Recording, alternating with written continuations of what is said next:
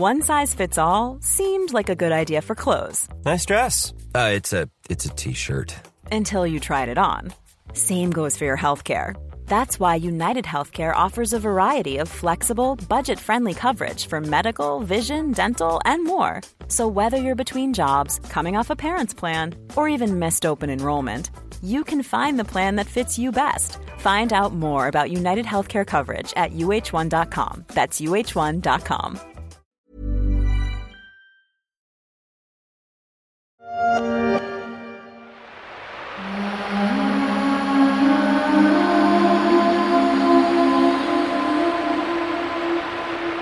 Quel est le pays le plus pacifique du monde? C'est l'Islande, place que l'île occupe depuis 2008 dans le classement du baromètre Global Peace Index, devant la Nouvelle-Zélande et l'Irlande. Sept des dix pays en tête du GPI se trouvent en Europe, région la plus pacifique du monde, selon 23 indicateurs mesurant le niveau de sûreté et de sécurité du pays. Toute l'Europe est verte, excepté à l'Est, l'Ukraine, en guerre depuis maintenant presque un an, depuis l'invasion de son territoire par la Russie. L'Ukraine, dont le classement se retrouve en queue de peloton, aux côtés de la Corée du Nord, du Soudan, de la Somalie, de l'Irak, de la Syrie, du Yémen, mais aussi de la Russie, pays où il n'est pas rare de tomber dans l'escalier ou d'une fenêtre quand on est oligarque. La guerre s'est installée aux portes de l'Europe en 2022 et rien n'indique qu'elle en sortira en 2023. Je suis Pierrick Fay, vous écoutez La Story, le podcast d'actualité des échos. Pendant une semaine, la rédaction du journal se penche sur cinq faits qui vont marquer l'actualité en 2023. Hélas, pas de trêve de Noël dans le pays. Les frappes russes ont tué à Kherson en cette veille de Noël. Une zone commerciale a été bombardée, faisant au moins 10 morts et une cinquantaine de blessés. Malgré tout, les Ukrainiens tentent de préserver l'esprit de Noël. Joyeux Noël sous les bombes. Il n'y a pas eu de trêve des confiseurs, bien au contraire, alors que la Russie a poursuivi ses bombardements dans le pays. Mais l'Ukraine résiste, alors que le champ de bataille s'est déplacé ces dernières semaines dans la région de Bakhmut, où s'est rendu récemment le correspondant des échos en Ukraine, Guillaume Tac. Bonjour Guillaume. Bonjour Pierrick. D'abord, quelle est la situation à Bakhmut en ce début d'année? Elle est tendue, elle est difficile. Dans les termes exacts euh, d'un officier du bataillon de, renseignement Scala que nous avons rencontré sur place, donc c'était il y a une semaine, une semaine et demie maintenant, il nous disait que la situation était difficile mais stable. Donc à savoir, les Russes ont effectué des gains en fait progressifs, surtout à, à l'est de la ville, en envoyant chaque jour des groupes de soldats en reconnaissance reconnaissance en force en fait puisqu'ils envoient plus ou moins leurs soldats à la mort pour que ceux-ci puissent identifier les positions défensives ukrainiennes et permettre ensuite à l'artillerie russe de les cibler. Donc les, soldats ukrainiens à Bakhmut sont soumis à un feu constant de, l'artillerie et doivent composer en plus avec ces assauts quasi, euh, enfin absolument quotidiens. Généralement, ils sont pas supportés par des tanks ou des véhicules blindés, c'est juste de l'infanterie, mais il faut quand même les, repousser. Et pour certains soldats qui ont été dans les tranchées depuis des semaines, voire des mois, ça devient évidemment très difficile. Ouais, voilà qui rappelle un petit peu les guerres de tranchées de de 14-18 avec des images hein, que l'on peut voir notamment euh, sur euh, Twitter comme ces images satellites où on voit une soixante centaines de corps un jour, euh, corps de soldats euh, de Wagner, on va y revenir, hein, puisque c'est surtout euh, les troupes de Wagner, cette armée privée qui sont dans ces positions et qui attaquent depuis les positions russes. Bakhmut, c'est une ville de l'oblast de Donetsk, c'est dans l'est de l'Ukraine, pas très loin de Luhansk. Il y avait ici plus de 70 000 habitants il y a encore un an. À quoi ressemble aujourd'hui la région? Ça varie évidemment en fonction des endroits où vous vous trouvez, de la proximité avec la ligne de front. Mais dans l'ensemble, c'est pas une exagération que de dire que la région a été absolument dévastée par cette guerre. Bakhmut, euh, dont je peux parler pour le coup en connaissance de cause puisque j'y étais assez récemment. C'est une ville, euh, alors je dirais pas une ville fantôme. Euh, selon les estimations, il resterait entre 2 à 10 000 civils encore dans la ville. Ça dépend de à qui vous parlez, mais dans les rues on croise évidemment très peu de gens quasiment l'ensemble des, des, façades portent des marques de, de, shrapnel. Il y a des roquettes qui sont plantées dans l'asphalte. Il y a des bâtiments entiers qui sont carbonisés. Le bruit constant de l'artillerie entrant et sortant euh, de Bakhmut et des environs. Autour de la ville, les champs ont brûlé, les entrepôts et toute la, la partie industrielle de la ville a été complètement pulvérisée par l'artillerie. C'est vraiment des scènes apocalyptiques avec des gens qui se terrent dans des caves pour survivre, avec pas d'accès à l'eau courante, ni de gaz, ni d'électricité. Il y avait des températures, euh, là je pense qu'à Kiev aujourd'hui de faire quelque chose comme moins 2 ou moins 3 degrés.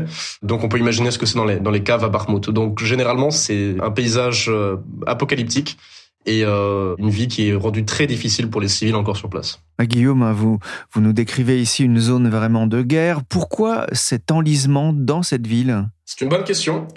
Il se trouve que même beaucoup d'analystes et de, stratégistes se posent la question de, de, cette obstination, de cet acharnement russe à prendre Bakhmut. Alors certains y voient une portée euh, stratégique puisque la, ville se trouve donc sur une euh, autoroute qui passe en perpendiculaire dans l'oblast de Donetsk et de Luhansk, mais certains avancent la théorie selon laquelle ça constituerait plutôt tout d'abord une victoire symbolique puisque la Russie n'a pas véritablement eu de succès sur le champ de bataille depuis des mois et que par conséquent la prise de Bakhmut en fait, c'est un peu ce qu'on a les Anglais appellent sunk cost C'est une fois que vous avez mis tellement, vous avez tellement investi dans un projet, dans quelque chose, euh, même si ça n'a fait plus sens de vous entêter à le faire, vous continuez de le faire, justement parce que vous avez tant investi dedans. Et on a l'impression qu'avec Bakhmut, c'est un peu ça. D'autant plus que ce n'est pas l'armée régulière qui est véritablement à la manœuvre du côté de Bakhmut, mais ce sont les hommes euh, du groupe paramilitaire Wagner et pas n'importe lesquels, puisque selon les soldats avec qui nous avons parlé, euh, les officiers ukrainiens, il s'agirait principalement de mobiliser, de conscrits, mais des ZEC, donc des prisonniers de droit commun, qui ont été recrutés dans les prisons russes par Wagner, en leur donnant un choix, c'est soit vous restez en tôle, soit vous allez combattre en Ukraine et potentiellement vous êtes libéré après. Mais comme je l'ai mentionné plus tôt, vu qu'ils sont envoyés à la boucherie, je pense qu'il aurait mieux valu euh, rester en prison pour le coup. La prison ou la mort, drôle de choix. Et la Russie continue d'enrôler des hommes alors que Poutine a signé un décret prévoyant le versement de 5 millions de roubles, environ 65 000 euros, à la famille de chaque soldat russe tombé en Ukraine, soit trois fois le revenu moyen disponible par habitant, le prix d'une vie humaine. Le 2 janvier, vous avez publié euh, ce tweet Everyone is good, no one was injured. Euh, tout le monde va bien, personne n'a été blessé. Vous ne quittez jamais votre casque ni votre gilet pare-balles? Alors pour le coup, si, puisque euh, au moment de ce tweet, en fait, bon, je, je devrais pas le dire, mais c'est pas grave. Euh, j'étais en train de boire une bière avec un, collègue, un camarade Pierre du, du, Figaro, et en fait, un missile est tombé à une centaine de mètres de l'hôtel à Drouchkivka. Bah, D'ailleurs, bon, je pense que les scènes, la scène à peu près tout le monde l'a vu, puisque j'avais le collègue Paul de quotidien qui était en train de faire un direct devant l'hôtel lorsque le missile est tombé. Et donc en fait, le, le souffle de l'explosion a fait trembler les murs, a fait tomber des plaques de placo, a pété les fenêtres, a un peu dévasté l'entrée de, de l'hôtel. On va découvrir juste l'image de l'explosion qui a eu lieu donc à Kramatorsk tout à l'heure, juste à côté de, notre équipe. Donc euh, ce qu'a vécu euh, Paul.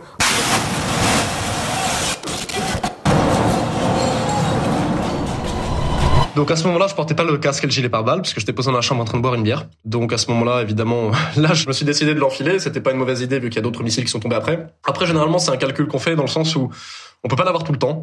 Et je dirais même que dans des villes comme Drushkivka ou Kramatorsk, donc qui sont à l'arrière du front, ça n'a pas grand sens en fait de vous balader avec un gilet pare-balles ou un casque, puisque les, chances que vous preniez une roquette, certes elles existent, mais elles existent également à Kiev. Est-ce que je vais aller faire mes courses aujourd'hui à Kiev en gilet pare-balles et en casque? Non, ça paraît un peu absurde. Par contre, au fur et à mesure que vous vous rapprochez de la ligne de front, il y a quelques conduites impératives à adopter.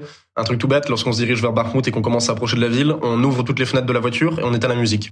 Tout d'abord pour entendre potentiellement l'artillerie si elle venait à, se rapprocher, et de deux, au cas où effectivement un obus tombe à côté de la voiture, pour éviter que ça souffle les vitres et qu'elle nous explose au visage. Donc il y a des comportements à adopter, mais qui sont aussi à, moduler en fonction des lieux où on se trouve. Donc euh, donc non, je le quitte quand même de temps en temps, heureusement. je vous rassure, hein, pour la bière, je vous absous, vous l'avez euh, bien mérité, euh, ce petit rafraîchissement. Euh, faut pas en abuser, bien sûr. Vous avez suivi, vous, les, soldats du bataillon Scala, vous, vous en parliez tout à l'heure, hein, c'est un, bataillon qui combat actuellement dans le Donbass. Quel est le rôle Que font-ils? Alors Scala, c'est un bataillon de renseignement qui conduit principalement des missions de reconnaissance via des drones, mais pas seulement. Ils corrigent aussi l'artillerie ukrainienne, donc c'est-à-dire qu'ils utilisent leurs drones pour survoler les positions russes, les identifient et en transmettent les coordonnées à l'artillerie, et ensuite ils suivent, d'ailleurs c'est ce qu'on a pu voir lorsque je travaillais là-bas avec mes collègues, on a pu assister justement au travail des opérateurs de drones, et ensuite on voit en fait sur la caméra du drone, on voit en live lorsque l'artillerie s'abat sur la position, et c'est aux opérateurs de drones de dire si c'est tombé suffisamment précisément, et sinon d'ajuster le tir. Donc ça c'est pour les principales missions, mais cas-là fait aussi des missions de ils appellent ça des missions de nettoyage, donc c'est un, un douze euphémisme pour désigner en fait l'assaut d'opposition russe et, l'élimination de tous les soldats à l'intérieur. Donc voilà, ça ce sont les missions principales de ce cas-là. Ils sont basés à, à Bakhmut depuis déjà plusieurs mois. Auparavant, ils avaient participé à la libération de, de Liman. C'est des gens très sympathiques, euh, très expérimentés, qui, euh, alors que pour la plupart, c'était des volontaires qui n'avaient pas forcément d'expérience de la guerre avant le 24 février. Mais disons qu'ils ont appris sur le tas, ils ont appris très très très vite. Le bataillon porte le nom, c'est ça, du commandant du bataillon. Hein? Exactement, Yuri Skala. Pour finir sur Scala, d'ailleurs, on a eu une nouvelle un peu assez triste. Lorsqu'on s'est rendu à Bakhmut, j'ai rencontré un soldat dont le, nom de guerre était Seraphim. En fait, j'avais remarqué qu'il avait sur la veste de son uniforme un patch qui faisait référence au jeu vidéo Stalker, un jeu vidéo ukrainien qui est très très populaire ici en Ukraine et auquel j'ai beaucoup joué lorsque j'étais plus jeune. Donc on avait commencé à, en discuter et on, avait un peu échangé sur notre amour partagé de ce jeu vidéo et j'ai appris donc euh, avant-hier qu'il est mort, qu'il a été tué à Bakhmut, donc juste quelques jours après qu'on soit parti. Donc euh, malheureusement, les gens du bataillon Scala font un travail très précieux, mais extrêmement risqué. Ils, mènent des opérations de reconnaissance dans la zone grise, là, située entre les positions russes et les positions ukrainiennes, et malheureusement, ça a un coût. Donc voilà, Sérafim, euh, originaire de Dnipro, il avait 27 ou 28 ans, je crois, il a été enterré hier.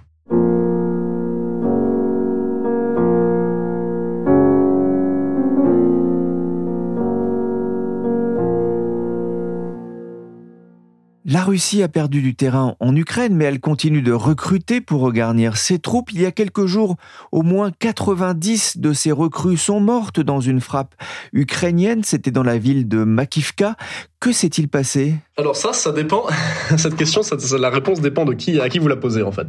Selon les Russes, les soldats donc s'est mobilisés auraient, euh, faisant fi des réglementations en vigueur, auraient utilisé leur téléphone portable puisque c'était le jour du Nouvel An pour appeler leur famille et leurs proches, et les Ukrainiens auraient détecté un nombre anormalement élevé de, de communications et auraient frappé cette, euh, je crois que c'était un lycée si je ne dis pas de bêtises, en tuant les, les, Russes. Les Ukrainiens n'ont pas expliqué exactement comment ils avaient identifié les troupes, mais beaucoup de blogueurs pro-russes notamment, et de mille blogueurs, donc les gens qui suivent la situation militaire, se sont un peu insurgés contre la réaction du, haut commandement en disant qu'en fait c'était absolument impensable qu'on puisse loger autant de soldats dans un seul bâtiment. Apparemment, il y aurait eu en plus des munitions, des armes et des véhicules euh, garés soit dans, soit à proximité du bâtiment. Et ce qu'il faut savoir aussi, c'est que la Russie a annoncé voilà la mort de 89 soldats. C'est gigantesque pour les standards du ministère de la Défense russe. C'est-à-dire que le ministère de la Défense russe, c'est c'est vraiment le, ministère de la vérité euh, à, à, la Orwell qui répète inlassablement que tout va bien et que l'opération militaire spéciale, comme ils appellent la guerre en Ukraine, se déroule à merveille. Le fait qu'ils admettent que 89 soldats soient morts, c'est absolument gigantesque et ça peut laisser penser qu'en fait le nombre de morts serait bien bien plus élevé que ça. Je sais que selon certaines estimations, et pas des estimations ukrainiennes en plus, des estimations de blogueurs pro-russes et de, et de journalistes de guerre pro-russes, les morts se chiffreraient plutôt en centaines. Et dans les commentaires sur une des chaînes euh, pro-russes Telegram à laquelle je jette un coup d'œil de temps en temps parce que je suis très masochiste, quelqu'un qui apparemment avait l'air de, de, de, de connaître Makivka parlait de potentiellement jusqu'à 600 morts. Si c'est le cas, évidemment c'est terrible pour ces gens, mais c'est une opération ukrainienne euh, assez extraordinaire. Et le problème, c'est que plus la Russie continue de mobiliser des troupes, plus elle continue de les envoyer à tout prix pour essayer de boucher les trous, euh, la logistique russe fait qu'en fait, ils ne peuvent pas se permettre de disséminer ces troupes dans une très vaste région pour éviter justement ce genre de problème. Ils sont obligés de les amener dans des, dans, dans des zones où les garder assez concentrés pour pouvoir bah, tout d'abord les, les, équiper, leur donner les ordres, ensuite les répartir. Donc ça veut dire que si l'Ukraine est en mesure de continuer à identifier ce genre de position et à les frapper potentiellement avec les HIMARS, puisque j'imagine que c'est ce qui a été utilisé, même si ça n'a pas encore été précisé, potentiellement ça s'annonce assez dévastateur pour l'effort de guerre russe. Із Америки приїхав наш надійний побратим, познайомтеся із ним. Хай Марс! Le HIMARS, hein, le lance-roquette américain opérationnel en Ukraine depuis juin et qui fait des ravages parmi euh, les troupes et le matériel russe. Il a le droit même à une chanson à sa gloire hein, par des soldats ukrainiens. La frappe sur Makivka a créé un choc en, Russie avec des critiques très fortes contre la chaîne de commandement. Guillaume, ce carnage peut-il avoir un, impact sur le cours de la guerre? C'est une bonne question. Euh, je pense que Généralement, il ne faut pas surestimer la capacité des Russes à s'opposer à leur gouvernement. C'est vécu évidemment comme une, une tragédie en Russie. Après, est-ce que ça va mener à des changements profonds? Non, je ne pense pas. Et même au contraire, j'ai peur que ce genre d'événement soit utilisé, détourné par les, médias russes et la propagande russe, pour inciter au, contraire encore plus les, Russes à se battre en disant regardez, ils ont, massacré vos, fils et vos, maris, donc euh, il faut, combattre et utiliser ça comme excuse, bah, justement pour pour accélérer euh, la conscription, la mobilisation. Donc malheureusement, si on se base sur les, les comportements, on va dire précédents du peuple russe S'ils ne se sont pas révoltés en masse au début de la guerre, qui ne se sont pas révoltés après les défaites à Kharkiv et à Kherson, je les vois mal lancer une révolution parce que selon leur gouvernement, 89 conscrits sont morts à Makivka. Quel est l'état d'esprit des, des, soldats que vous rencontrez au cours de vos reportages? Il y a beaucoup de fatigue pour les soldats qui se trouvent vraiment sur la ligne de, de front, comme c'est le cas à Bakhmut. Après, généralement, je, je pense que leur, leur foi en la, en la, victoire de l'Ukraine est, est, inébranlable. Euh, c'est vraiment quelque chose qui revient dans toutes les conversations. D'ailleurs, à la fin, on, on pose pas la question en fait, puisque dans tous les cas, bon, généralement, les, les, gens vont évidemment nous, nous donner la, une réponse un peu, un peu stéréotypée, mais c'est vrai en fait. On sent vraiment que voilà, la, la foi est inébranlable. Ils savent qu'ils vont gagner cette guerre. Ils savent, beaucoup disent d'ailleurs qu'ils l'ont déjà gagné, que c'est encore à la Russie d'en prendre conscience pour le moment. Mais évidemment, il y a, y a de la fatigue. Il y a des périodes où, où, où il y a beaucoup d'euphorie et d'exaltation, comme ça a été le cas après la libération de Kherson et puis la, cette, cette contre-offensive éclair dans la région de Kharkiv. Et puis ensuite, il y a les jours où c'est plus dur. Là, par exemple, à Bakhmut, bah, il faut encaisser les tirs d'artillerie, les assauts quotidiens des soldats de Wagner, et puis attendre, puisque bon, on sait que lorsqu'on voit des dépôts de carburant et de munitions partir en fumée, des frappes sur des sur des bases de conscrits comme à Makivka, on sait que potentiellement ça peut annoncer à terme une, une future contre-offensive Mais voilà, généralement, les, soldats non seulement sont sûrs de la victoire, mais consentent aux, aux sacrifices nécessaires pour amener cette victoire.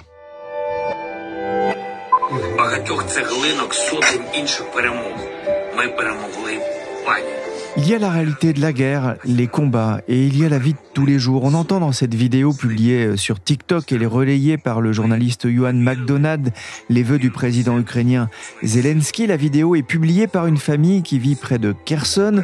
Enfants, parents, tous écoutent avec émotion les mots qui parlent de victoire, de courage et d'espoir. Nous nous battons comme une seule équipe, tout le pays, toutes nos régions, je vous admire tous. Nous nous battons et nous continuerons à nous battre en faveur de ce mot victoire. Guillaume, comment se sont passées justement les fêtes de fin d'année pour vous et plus largement pour les Ukrainiens? Alors pour moi, ça va être assez succinct puisque j'ai passé le Noël le 25 dans une chambre d'hôtel à Dolushkivka avec mes camarades américains Justin Yao et Madeleine Kelly à boire du mauvais whisky et à manger de la mauvaise saucisse. Donc ça, c'était notre Noël. Et le Nouvel An, je l'ai passé avec des soldats ukrainiens de la 63e, dans une atmosphère légèrement plus festive. Généralement, les Ukrainiens ont fêté les fêtes de Noël, ont fêté les fêtes de fin d'année. Euh, au contraire, je dirais même que dans le contexte actuel, c'était encore plus important bah, justement de, de marquer, de signifier ce moment qu'on passe traditionnellement en famille, se retrouver, échanger. On sent que ça a été un, besoin pour beaucoup d'Ukrainiens. Alors évidemment, les, les, les, célébrations ont été adaptées au, contexte actuel. On sait qu'à Kiev, par exemple, le traditionnel gigantesque sapin de Noël a été remplacé par un légèrement moins gigantesque sapin de Noël, que le marché de Noël qui a lieu sur la place habituellement à côté de la cathédrale Sainte-Sophie avait aussi été annulé à cause de la, loi martiale. Mais les Ukrainiens ont célébré quand même ces fêtes. Les gens se pressaient à l'église euh, pour le, le Noël le 7 janvier. Donc euh, puisque en fait il y a les, deux calendriers euh, julien et grégorien, le calendrier julien que les pays orthodoxes continuent d'utiliser. En fait, Noël, au lieu de tomber le 25 décembre, tombe le 7 janvier. Et le 7, à Kiev, les, églises, les églises étaient bondées. Donc généralement, les gens, les gens ont célébré. Euh, voilà, ils n'ont pas voulu pour le coup se pas se laisser abattre et puis laisser le Grinch voler voler Noël quoi. Tu as l'audace de t'aventurer dans le repère du Grinch. Quelle impudence, quelle effronterie quelle toupette culotté Tu as déclenché le tonnerre. Maintenant, tiens-toi prête pour le boum Regarde le visage de l'effroi Bouga bouga le Grinch poutinien, effectivement. La Russie a visé ces dernières semaines les infrastructures, notamment électriques du pays. Vladimir Poutine souhaite utiliser l'hiver comme arme de guerre, écriviez-vous en décembre dans un article pour Les Échos. Avec quel impact sur la vie des habitants? C'est irritant, c'est fatigant, les Ukrainiens sont agacés.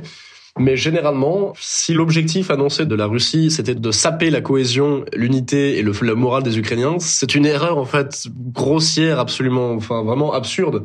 Historiquement, ce genre d'attaque délibérée contre des populations civiles ne fait rien à part raffermir la foi de ces populations dans leur armée, dans leur victoire, dans leur cause commune. C'était le cas lorsque Hitler s'obstinait à vouloir bombarder Londres lors du Blitz.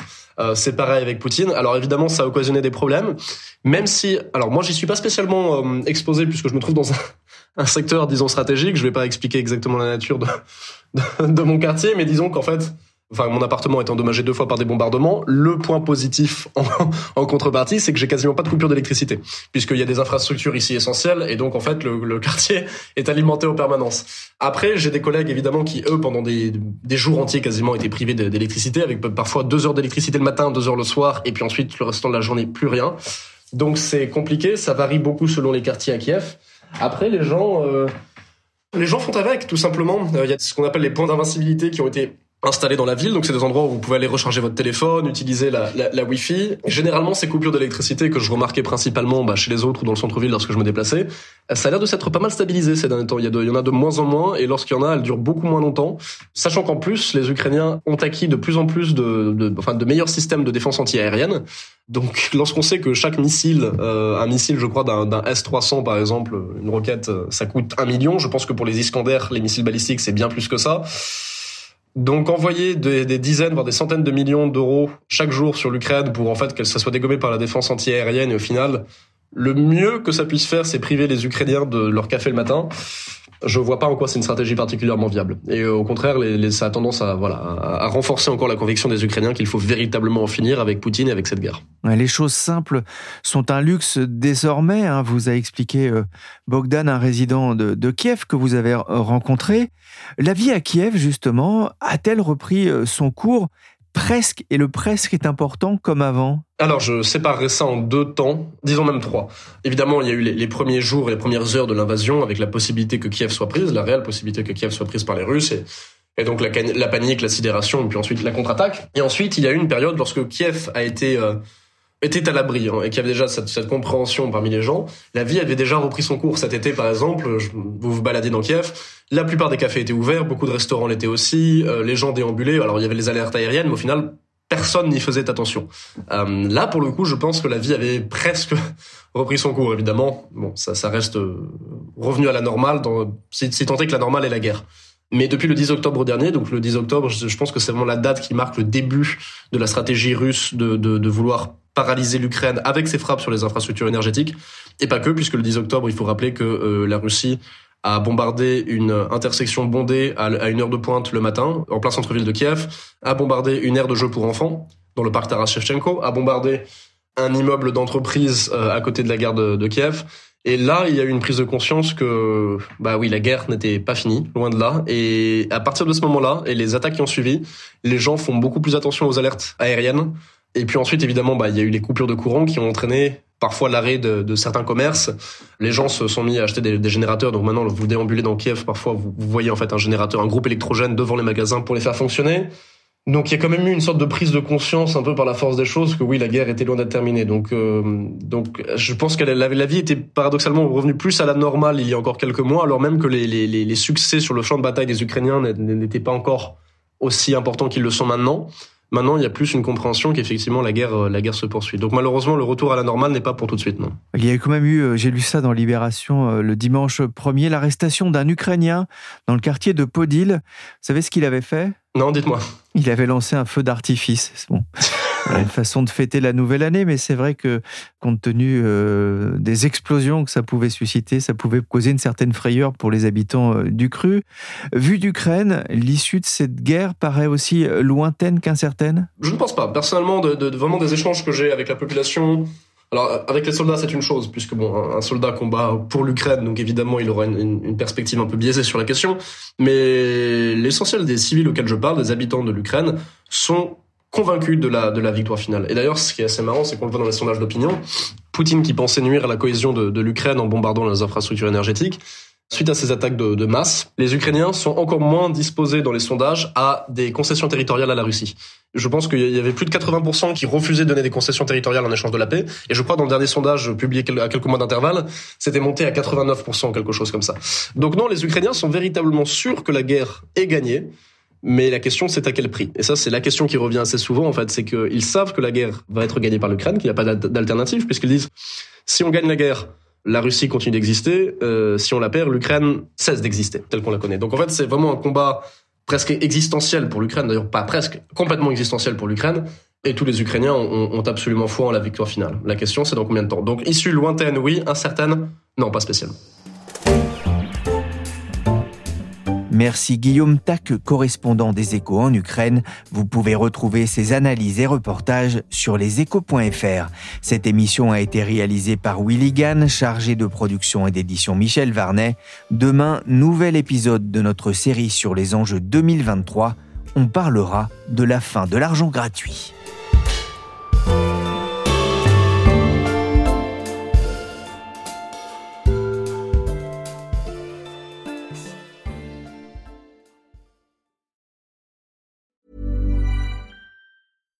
Deserves the best, and there's no better place to shop for Mother's Day than Whole Foods Market. They're your destination for unbeatable savings, from premium gifts to show-stopping flowers and irresistible desserts. Start by saving 33% with Prime on all body care and candles. Then get a 15-stem bunch of tulips for just $9.99 each with Prime. Round out Mom's menu with festive rosé, irresistible berry chantilly cake, and more special treats. Come celebrate Mother's Day at Whole Foods Market. Hey, it's Danny Pellegrino from Everything Iconic.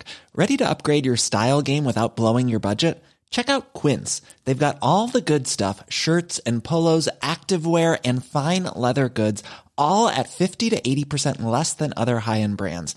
And the best part? They're all about safe, ethical, and responsible manufacturing.